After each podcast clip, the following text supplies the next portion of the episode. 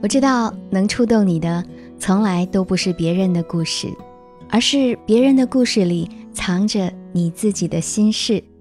嗨，你好吗？这里是我知你心，我是小资，就是那个读懂你的人。爱情是这个世界上最让人琢磨不透的东西，就好像一把双刃剑，不是刺伤了别人，就是弄伤了自己。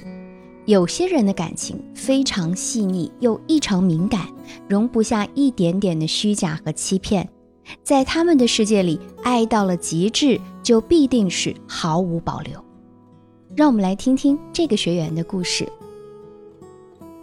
我是夏薇，毕业于上海某重点大学之后，又攻读了硕士学位。去年夏天，在一场朋友的联谊会上，我认识了才华出众的钟涵。半个月后，我们恋爱了，朋友们都说这是天作之合，非常的羡慕。那时候我们经常腻在一起，一起听歌，一起煮咖啡，一起准备烛光晚餐，一起窝在沙发里看电影。可是三个月后，钟涵渐渐的开始晚归，他也不再给我准备早餐，取而代之的是蒙头大睡。我不知道出了什么问题，只能加倍的对他好。每天都关注他的行程，今天下班后和谁一起出去了，做了什么事情，同事中有没有漂亮的女生对他有意思，他和谁走得最近等等。对于我的问题，他开始逃避，我只能趁他熟睡之后偷看他的手机，查他翻阅过的网站，查看微信聊天记录、消费记录，还有发过什么样的微博和朋友圈。我不再和朋友们互动，所有的关注点都放在了他身上。可是他却越来越懒得和我交流了。他说受不了我神经质的盘问和查岗式的监督。如果真的不相信他，可以分手。可我怎么可能分手呢？我所做的所有事情都是为了能和他好好在一起啊！可是他却一点都不在乎我的感受。记得小时候，我就经常被父母嫌弃。为了证明自己，我考上了好的大学，做令人羡慕的工作。可就是不愿再和他们联系。现在男朋友也开始讨厌我，为什么就没有人肯用心在乎我呢？是不是就算我死了，也得不到他们真正的爱？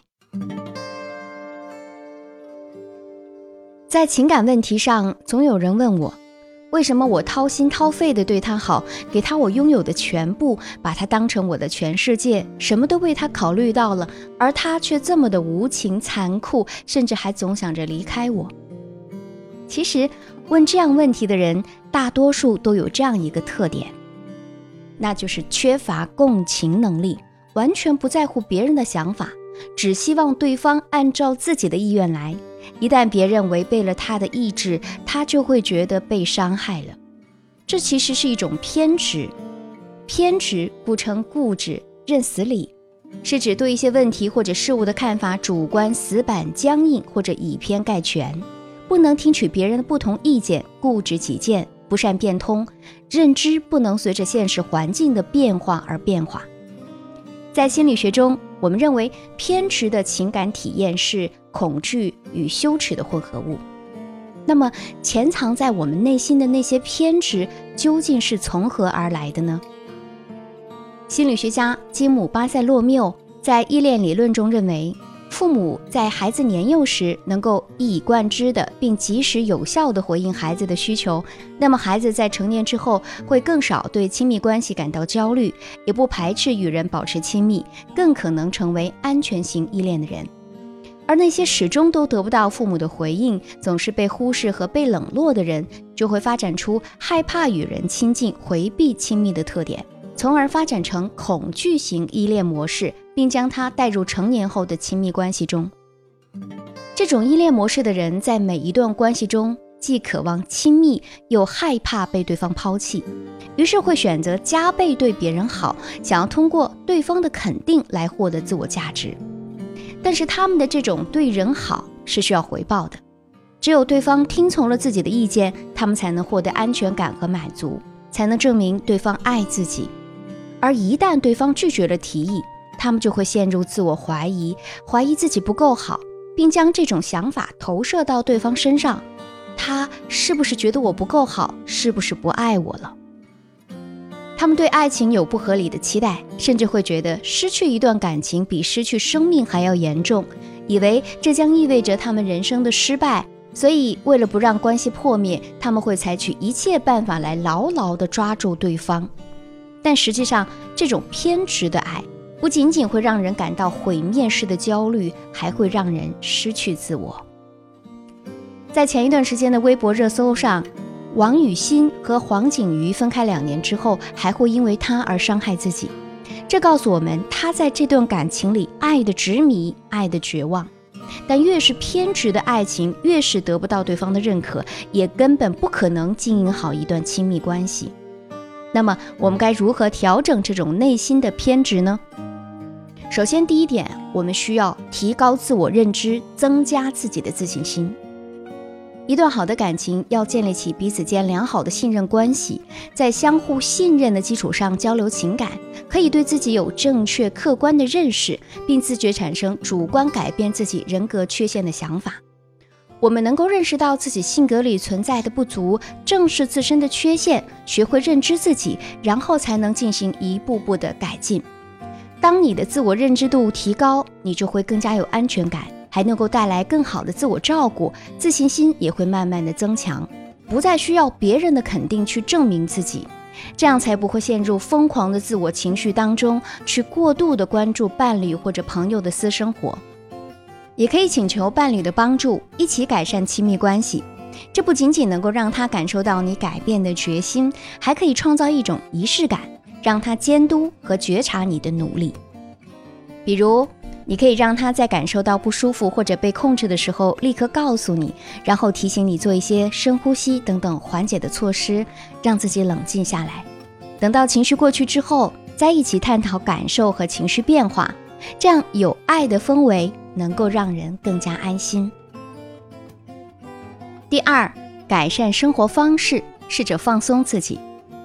好的感情并不是你追得越紧，对方就会越爱你。所以啊，我们该学着放松自己，别总是紧绷着神经。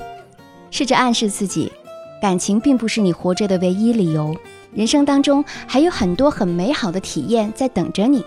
然后试着把自己的注意力从对方身上移开，就像故事中的夏薇，其实她自身的条件非常好，如果能够放松一点儿，去多关注一下自己的爱好，有一点距离感，其实，在对方眼里啊，你会更加迷人。举个例子啊，比如说你原先呢都是坐地铁回家，不妨我们有时候换为乘公交车，或者早一站下车散散步，去欣赏一下美丽的夜景，还有那种各种不同的生活情景都可以。也可以考虑去报个瑜伽班，放松一下身心。截然不同的视觉体验会潜移默化地影响你对其他人或者生活的态度，也会使你的偏执情节慢慢得到缓解。第三，接纳自己的脆弱，勇敢的生活。